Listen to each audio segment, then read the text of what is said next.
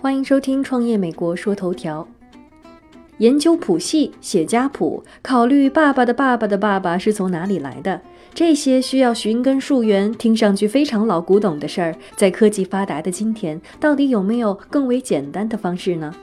比如之前《纽约时报》Tech Tape 就支招说，想要不花钱寻找答案，通常可以按照姓氏或者出生地去查看公共记录，比如市政档案，通常都是免费的。而且很多网站也搜集了全世界各地资料馆的纸质材料，扫描上传存档，让你在家就可以舒适的找到想要的家族资料。但是这些听上去还是不太符合我们高科技的标准，那就不妨试试 DNA 检测技术吧。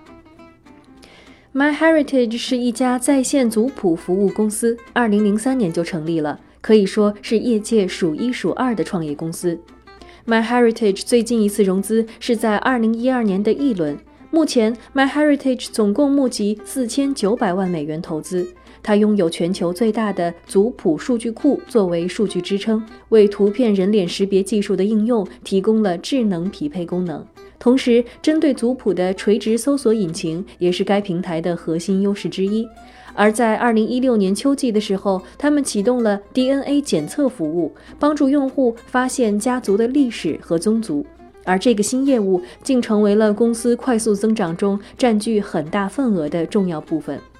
在今年一月早些时候，MyHeritage 的首席执行官 Gilad Jaffet 公布了一份关于公司财务状况和 DNA 检测服务的详细报告。到目前为止，MyHeritage 的传统业务帮用户建立族谱，有着超过五十万名的付费用户，每个人平均每年的订阅费用是一百五十美元左右。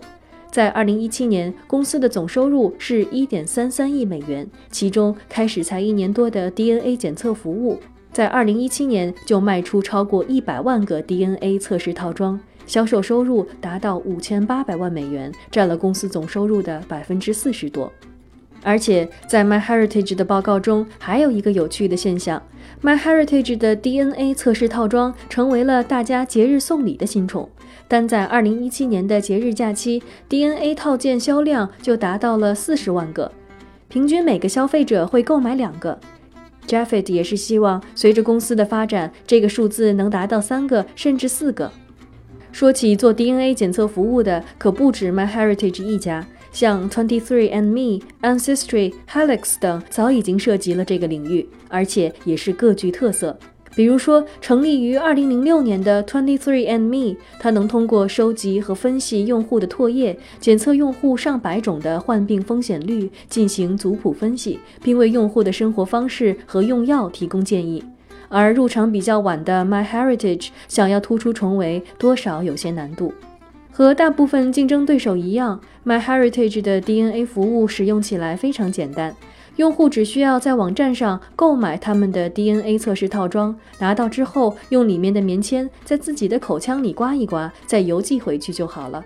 四周之后，你就能收到一份详尽的报告，而这份报告才是 MyHeritage 盘算已久的杀手锏。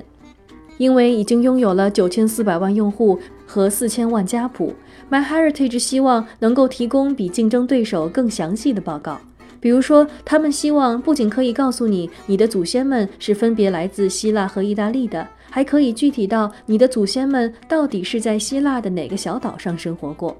为了做到这一点，MyHeritage 致力于加速构建 DNA 数据库。比如，在服务刚刚推出的时候，MyHeritage 就启动了寻踪计划。公司从当时已有的八千五百万订阅用户中选出五千名，免费送出 DNA 测试套装。而且，他们还允许用户上传已有的 DNA 检测报告，即使是竞争对手那里来的也没有关系。所以说，借助自身已有的数据优势去发展新的产品线，是 MyHeritage 能够成功的关键之一。更重要的是，这两条产品线是互补的。Gilad Jaffet 就表示，很多都买了 DNA 测试套装的人，通常会转化为 MyHeritage 族谱的付费用户，因为你的确需要一个族谱，才能把 DNA 报告上的信息进行最大化利用。